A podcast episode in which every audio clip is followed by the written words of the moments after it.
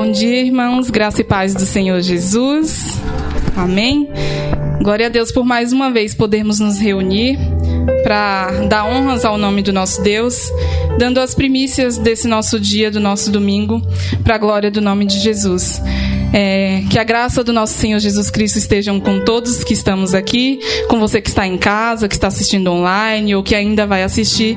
Que a graça do Senhor seja sobre as nossas vidas. E o meu pedido é, nessa manhã ao Espírito Santo é que ele possa continuar falando aos nossos corações e que nós estejamos sensíveis a ouvir a voz do Pai. Amém?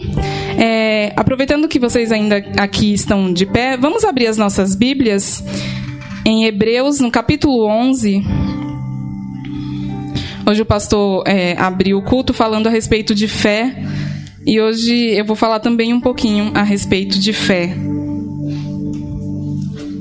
E aqui em Hebreus 11 está registrado a galeria, a gente conhece como a galeria da fé.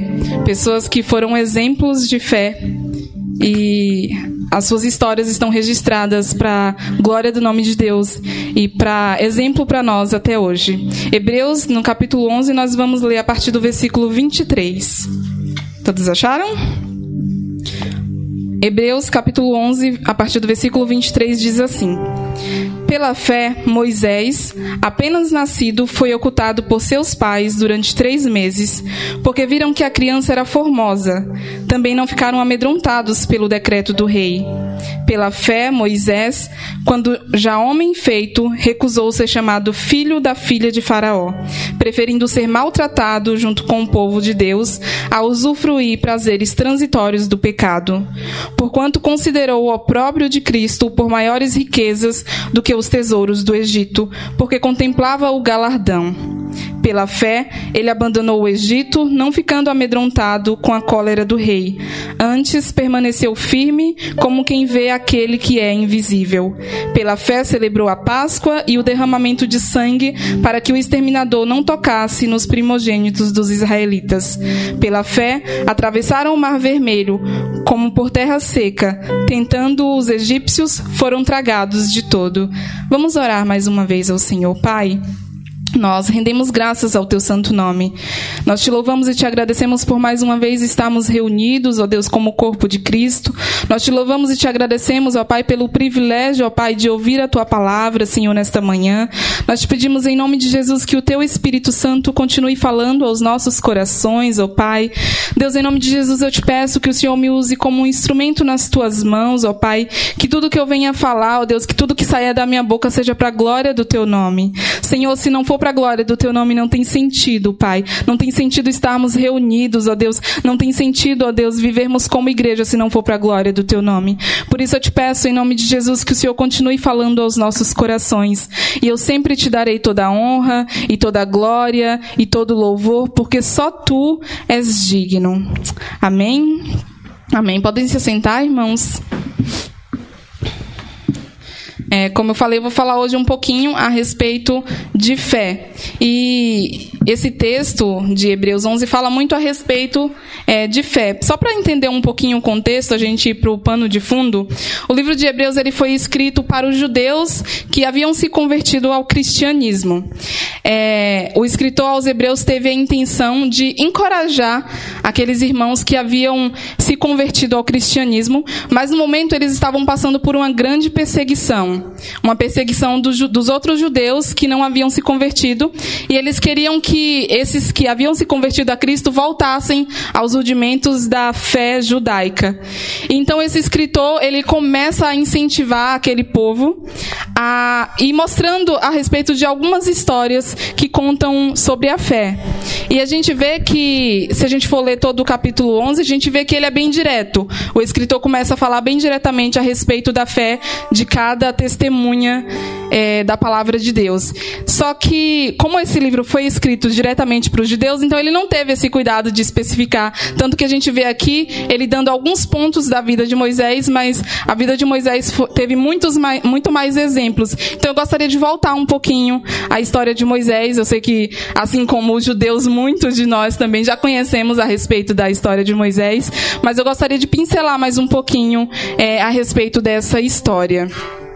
É, a história de, de, Moisés, na verdade, quando a gente lê desde o começo do capítulo 11, o escritor ele começa a falar a respeito da fé de Abel, de Enoque, é, de Abraão, de Sara, de Isaac, de Jacó, de José, até que chega a história de Moisés. E a história de Moisés, ela sempre foi envolvida pela fé, desde o seu nascimento, ela foi envolvida pela fé.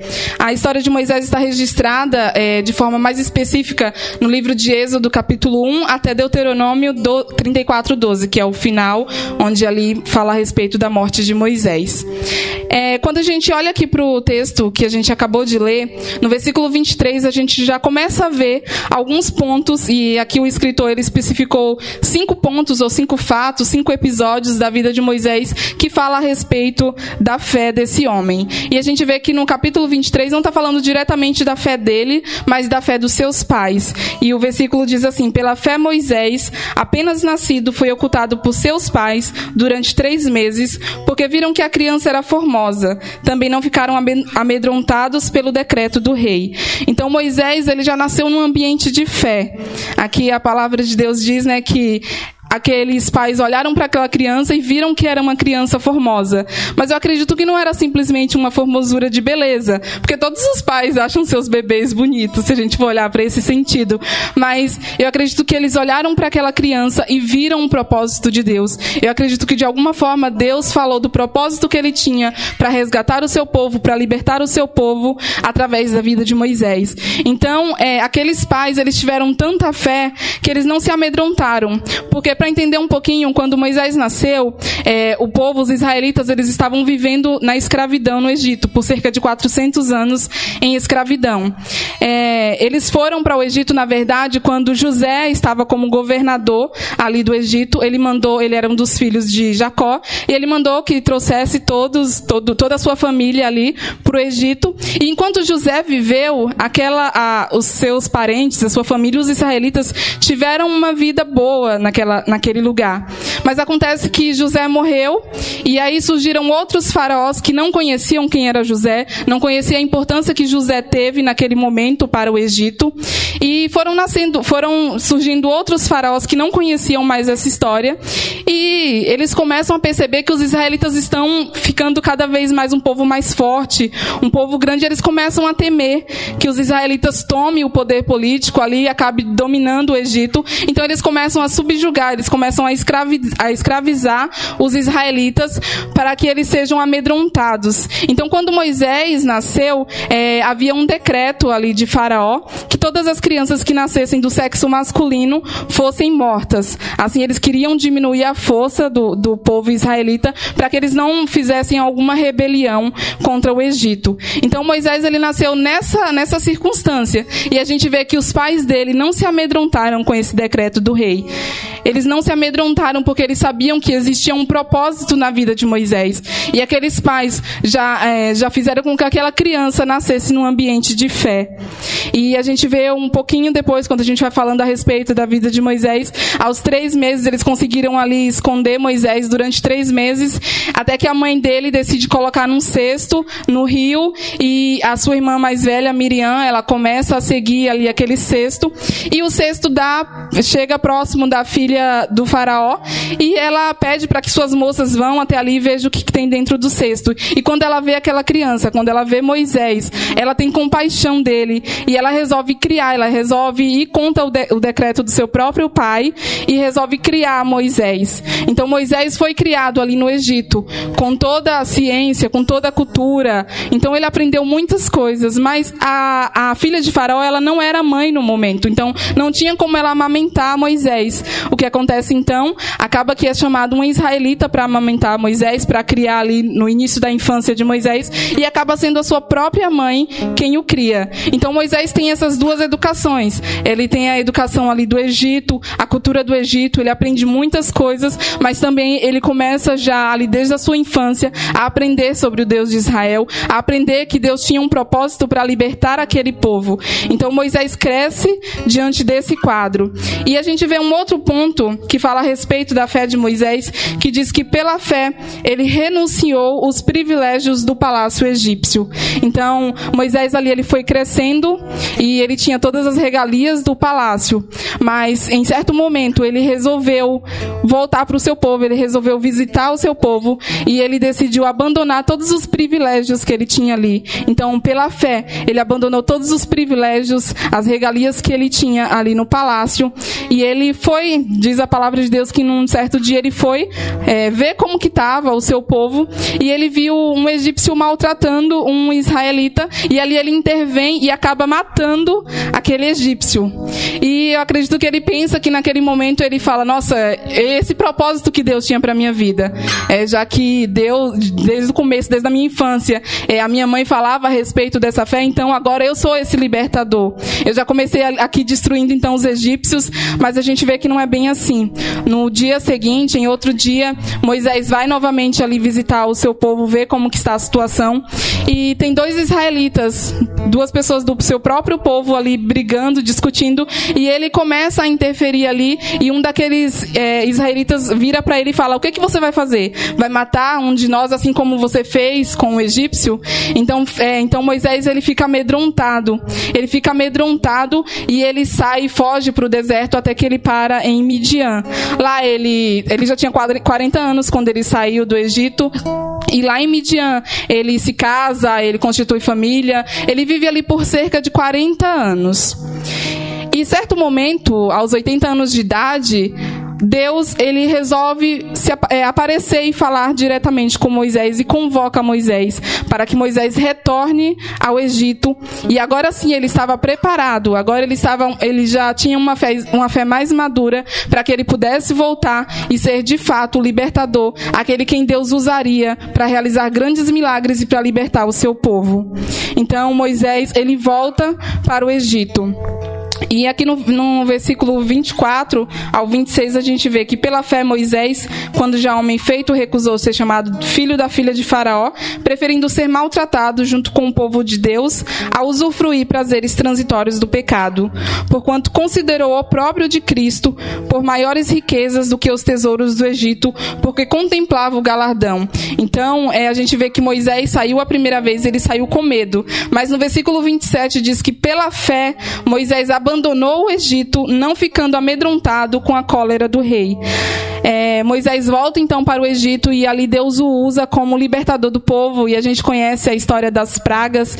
Então, nove pragas são lançadas e Faraó fala: tá, vocês podem ir agora, agora vocês estão libertos. Mas de repente ele já se arrependia quando Moisés saía da presença de Faraó. Ele falava: não, vocês vão continuar sendo meus escravos. Até que Deus ordena então a décima praga, que é a morte dos primogênitos, de todos os primogênitos.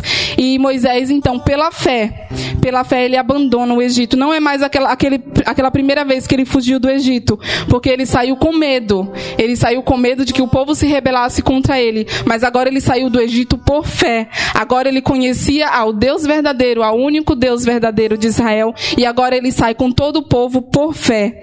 Agora a gente vê que é totalmente diferente a cena que, que ele tá. E a gente vê mais uma vez aqui outro exemplo do episódio da vida de Moisés, que a gente vê a fé fé pela fé ele celebrou a Páscoa. Mas como assim ele celebrou a Páscoa pela fé? Irmãos, é, já tinham acontecido nove pragas. Em todas as nove, Faraó libertava o povo, depois se arrependia e voltava atrás e não, vocês não estão livres, vocês vão continuar sendo os meus escravos. Então, na décima praga, quando é, os primogênitos vão ser mortos, é, Deus ordena todas as coisas antes que é para ele fazer antes é, de celebrar a Páscoa. Então, eles matam o cordeiro, eles mancham a porta com sangue para que quando o anjo da morte passe, não acabe matando também os israelitas, é, os primogênitos dos israelitas. Então, a gente vê que pela fé, Moisés celebrou a Páscoa. Ele não tinha visto ainda, assim como é, o pastor iniciou falando, né? A fé do, que nós temos no Deus invisível. Moisés não tinha visto ainda a libertação. Na verdade, Moisés, é, o faraó nem tinha deixado eles partirem. Mas pela fé eles mataram o cordeiro. Pela, pela fé eles mancharam a, a, os umbrais da porta. Pela fé eles celebraram a Páscoa, acreditando que Deus realizaria aquilo que ele prometeu. Acreditando que Deus os libertaria de uma vez por todas todas. Então, pela fé, Moisés celebrou a Páscoa. E a gente vê mais uma vez no versículo 29, outro fato que diz que pela fé eles atravessaram o mar vermelho como por terra seca, tendo os egípcios, tentando os egípcios foram tragados de todos. Pela fé, aquele povo atravessou o mar vermelho. E a gente vê que os egípcios eles também tentaram atravessar, mas eles não tinham fé no Deus verdadeiro. Então eles acabaram todos morrendo. Mas pela fé aquele povo atravessou o mar vermelho. E quando a gente olha para toda essa história. E se a gente ler um pouquinho mais no versículo 30, a, é, a palavra de Deus diz assim: que pela fé ruíram as muralhas de Jericó depois de rodeadas por sete dias. Então a gente vê que o quadro ele muda totalmente. Está falando da vida de Moisés, está falando da fé daquele povo, mas a gente vê na palavra de Deus que enquanto eles estavam no deserto, eles desobedeceram a Deus. Eles não seguiram as ordenanças do Senhor. E a gente vê que eles viveram ali por cerca de 40 anos no deserto. E a gente não vê o relato de ninguém mais. A gente não vê o relato aqui de, de nenhuma pessoa que teve fé. E aquelas pessoas viram tantas maravilhas, tantos milagres realizados por Deus, mas eles não tiveram fé. Eles não tiveram fé suficiente para serem relatados na palavra de Deus. A gente vê que já muda aqui para a fé de Raabe. Então eles viveram 40 anos ali no deserto, vendo tantos milagres do Senhor, mas nenhum deles puderam ser contados nessa galeria da fé. Nenhum deles tiveram a sua vida registrada nessa galeria da fé. Não porque não tivesse espaço na palavra de Deus, não porque o escritor esquecesse, mas porque eles não tiveram fé suficiente, porque eles não tiveram uma fé que gera obediência. Então, é, pensa numa pessoa que já passou por sua vida ou que passa, que está atualmente vivendo, convivendo com você e que você fala assim, essa pessoa é uma pessoa de fé. Essa pessoa eu tenho como exemplo de uma pessoa de fé.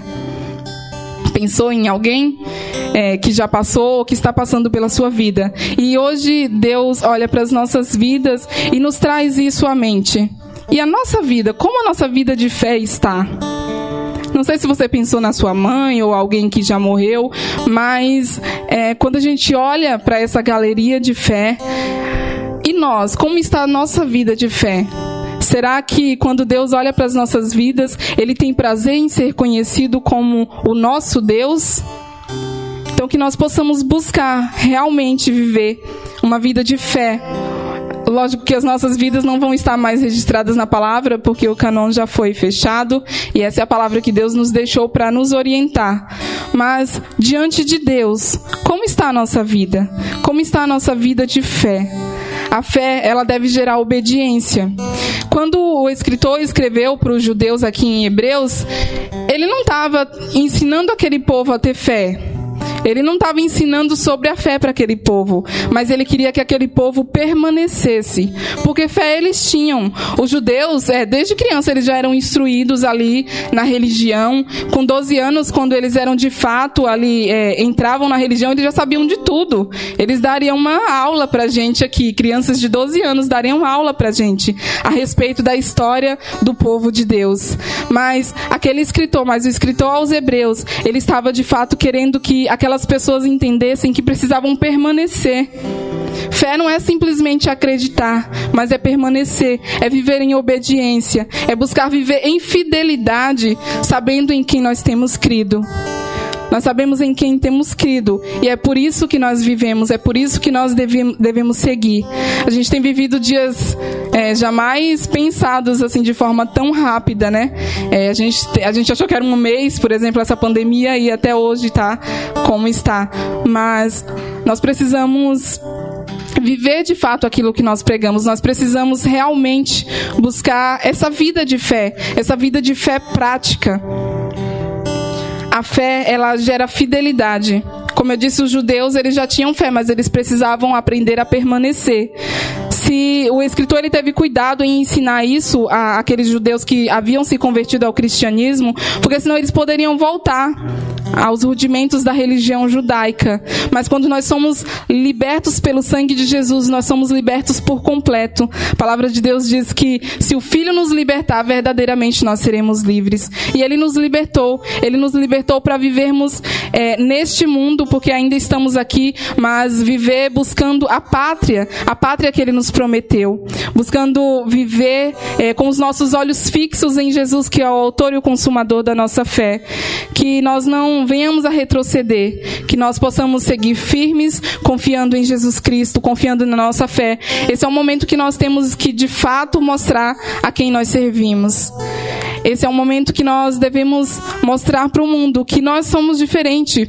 Não porque somos melhores ou somos merecedores de alguma coisa, mas porque Cristo já pagou tudo por nós. Porque Cristo nos libertou na cruz do Calvário. O texto que o pastor leu mesmo no começo fala que a nossa fé é uma fé que os nossos olhos não enxergam a Deus. É uma fé num Deus invisível, mas o nosso coração tem essa convicção, essa convicção a ponto de o amarmos, a ponto de vivermos e nos entregarmos completamente para Ele. Então, que essa seja a nossa fé. A nossa fé, ela deve gerar amadurecimento. É, um certo momento Moisés falou, agora pensou, né? Agora sim, eu sou o libertador, já vou começar a destruir todos os egípcios. Agora eu vou na força do meu braço. Mas Deus mostrou que não é assim. Não é pela nossa força. Porque se nós andarmos pela nossa força, logo nós cairemos. Logo nós tropeçaremos e não conseguiremos nos reerguer. Mas é pela força do Senhor. É pela força do Senhor que nós devemos continuar andando, que nós devemos continuar caminhando. É olhando para Jesus, é acreditando no que a palavra de Deus nos diz, que nós teremos um, uma moradia preparada por Jesus. Ele, ele nos garantiu isso, que ele ia preparar um lugar para voltar e nos resgatar. E nós precisamos viver de fato essa espera, viver esperando e acreditando que Jesus Cristo voltará assim como ele prometeu. O que ele prometeu, ele é fiel para cumprir. Então que os nossos olhos, irmãos, estejam fixos em Jesus. Diante de todas as adversidades, quando a gente olha para cada um desse, dessas pessoas da galeria da fé, a gente vê que eles não tiveram uma vida miraculosa no sentido de que eles tinham algum poder. Se a gente olhar e falar assim, ah, não, talvez fosse mais fácil o momento que eles estivessem vivendo, talvez esses homens tivessem alguma força sobrenatural e por isso que eles conseguiram passar por tudo isso, mas não. Foi uma fé amadurecida. E a nossa fé precisa ser assim. Nós não temos que continuar ali se alimentando com leitinho, com algo fácil, mas nós precisamos de fato viver aquilo que nós pregamos. Nós precisamos de fato ser testemunhas desse amor de Jesus que transforma, que liberta e que nos resgatará. Ele voltar, ele voltará. Essa é a promessa dele. Ele voltará e nós temos que estar preparados. Nós precisamos continuar caminhando, certos de que Jesus vai voltar e ele vai nos resgatar. Mas enquanto nós estamos aqui, nós precisamos viver essa fé madura, nós precisamos viver essa fé prática, essa fé de obediência. E com certeza tudo aquilo que Deus prometeu, ele cumprirá porque ele é fiel. Amém? Então, essa é a palavra que Deus colocou no meu coração nessa manhã. Não retroceda, não volte atrás, não olhe para trás, mas siga caminhando em direção a Cristo e Ele continuará te sustentando.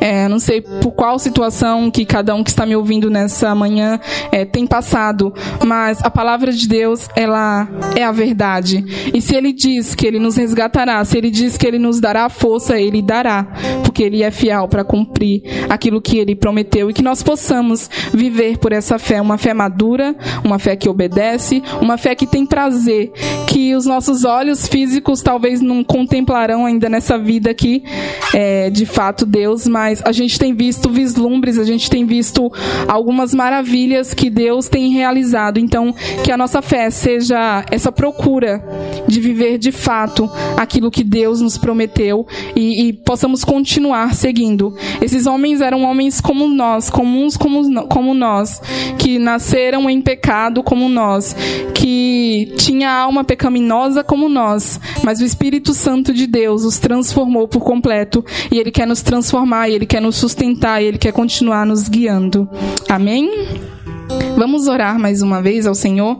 É, peço que vocês curvem as suas cabeças e possa falar com o Senhor nessa manhã, pedindo que o Senhor te dê fé, uma fé que obedece, uma fé que vive com os olhos fixos, acreditando que tudo que ele prometeu, ele é fiel e ele vai cumprir. Eu não sei se vieram palavras na sua vida que já te machucaram de promessas falsas, de promessas feitas por homens, de promessas vãs.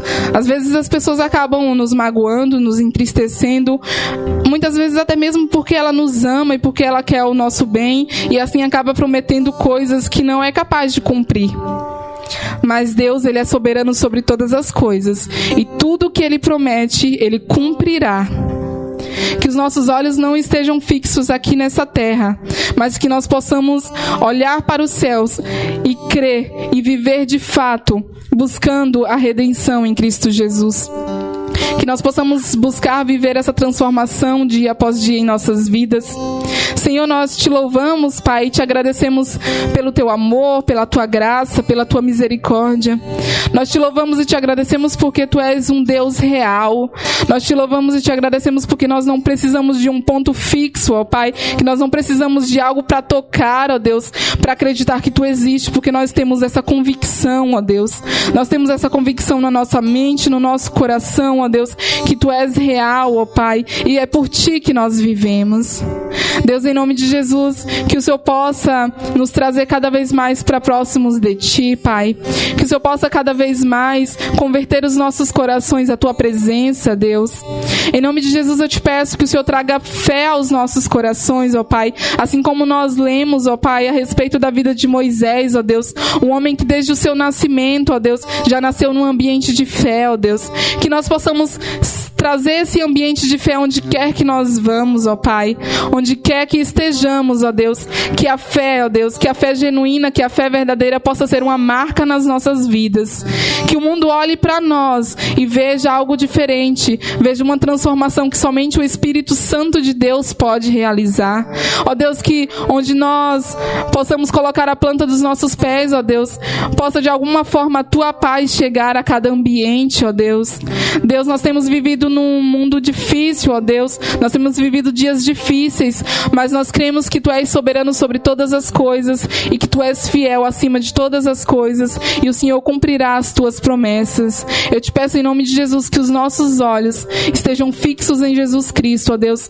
Que nós jamais venhamos a nos desviar nem para a direita nem para a esquerda, mas que nós olhemos para Jesus Cristo, o autor e o consumador da nossa fé, e nós possamos continuar prosseguindo, ó Deus, crendo que Tu és fiel, crendo que Tu és fiel sobre todas as coisas, gera em nós amadurecimento, ó Pai, que nós tenhamos sede, anseio e desejo, ó Deus, de Te conhecer e de prosseguir em Te conhecer. Te peço em nome de Jesus que Teu Espírito Santo continue falando aos nossos corações, ó Pai, durante essa semana, ó Deus, e trazendo essa convicção, ó Deus, de que nós temos um Deus verdadeiro, um Deus que os nossos olhos não podem ver, mas que nós temos a certeza, que nós temos a fé, nós temos a convicção de que tu és real e mais uma vez de que o Senhor cumprirá as tuas promessas, Pai. Que nós possamos seguir e prosseguir nas tuas promessas, sabendo que o Senhor voltará para nos resgatar, Pai. Nós te louvamos e te agradecemos e nós te pedimos continue conosco. Nós oramos em nome do teu filho amado Jesus Cristo, que reina e que vive para todos sempre. Amém. Glória a Deus. Amém, irmãos.